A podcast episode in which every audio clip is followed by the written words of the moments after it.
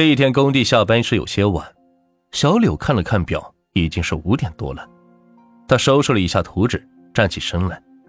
窗外暮色已暗，一丝寒意窜进他的身体。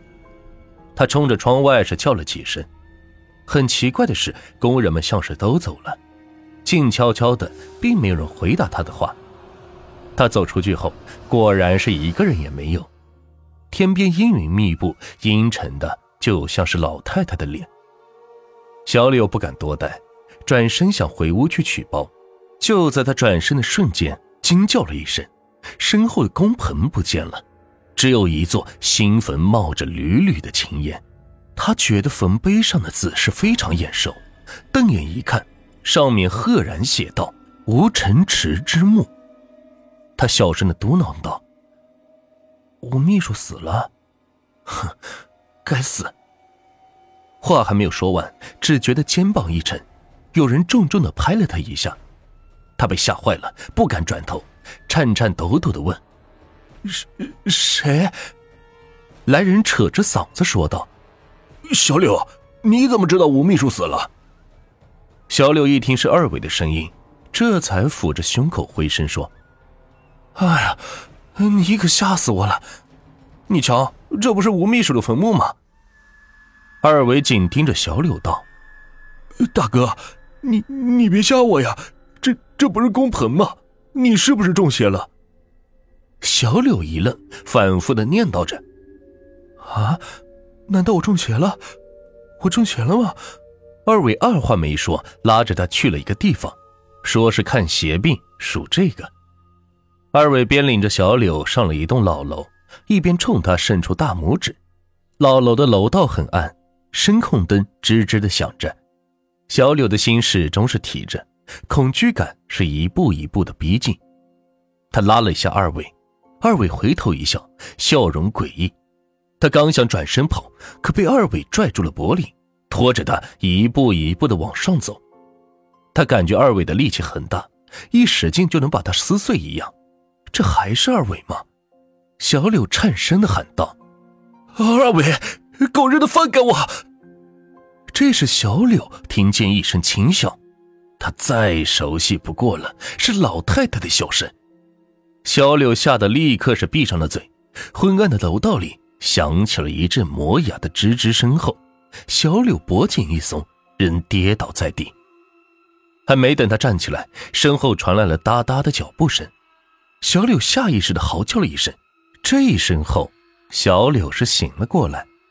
醒的时候是趴在工棚的办公桌上，窗外漆黑一片。再一看表，已经是凌晨十二点了。这一晚不管是真是幻，他都没敢再多动一步，拿着一把螺丝刀，靠着墙是坐了一夜。这天亮了，工人们上工的声音几乎让小柳活了过来。他动了动僵硬的身体。刚坐起来，就听见有人在敲门。小刘打开门后，见到是两位警察站在门口，便问道：“两位，有事吗？”其中一位警察说道：“昨晚政府部门的吴秘书突然暴死家中，显示的最后一通电话是打给你的。”啊，我不知道，我。小柳说着，伸手去摸手机，身上没有。他四下去找，见手机放在工棚的床上，他转身拿到手里，果然有一个已接电话，号码是吴秘书的。可这天地良心，他昨晚真没接过吴秘书的电话呀。这时，两位警察越过他在工棚里一阵的乱翻，翻出来一件血衣出来。警察问道：“这是你的衣服吧？”小柳看着血衣，几乎崩溃，眼神溃散。语不成句，浑身乱颤，最后他被警察带走了。一路上，他不住的说：“别抓我，不是我杀的。”可突然之间，小柳疯了一样抓自己的脖子，好像是有什么东西勒住了他的脖子。四五个警察根本是按不住他，最后只能眼睁睁的看着他倒在地上死了。二伟听说小柳死了，打算去看看。临行的时候，二伟接到了一个电话，号码不响，接起来就挂断了。他瞧了一眼工地上忙碌的工人们，叫了一声：“小潘，我出去一下，工地你看着点。”一个黑粗的汉子答应了一声，继续指挥着工人们工作。二伟在太平间里看见了小柳冰冷的尸体，哽咽的叫道：“哥们儿！”小柳突然睁开眼睛，二伟被吓得两眼一翻，是昏了过去。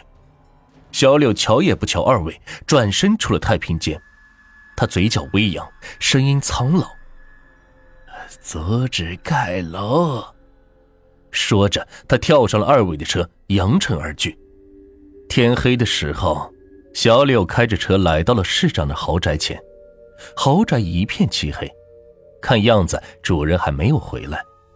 他看了看周围的环境，悄声的躲到了暗处。不久，一辆车停在了豪宅前面。市长挺着肚子走了出来。小柳从怀里掏出了一把刀，风一样的冲了过去。他用刀劫持市长的消息很快便传了出去，警车几乎封锁了整条道路。他让市长停住在西郊那片开发区，市长迫不及待地答应着。小柳满足的一笑，那笑容绝不是小柳，而像是那个压死在屋里的老太太的笑容。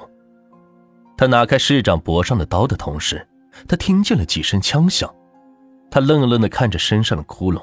怎么也不明白是发生了什么事老太太的阴灵飘出了小柳的身体，这一次小柳真的死了。西郊的楼还是盖了起来，市长自己还特意留了一套，当然手下的那些行政人员各分了一套，他们几乎同时搬进了新的别墅。一天夜里，西郊的别墅突然间全部塌了，砸死的人是不计其数。有人说在废墟里看见了小柳，也有人说在废墟里看见了一位老太太。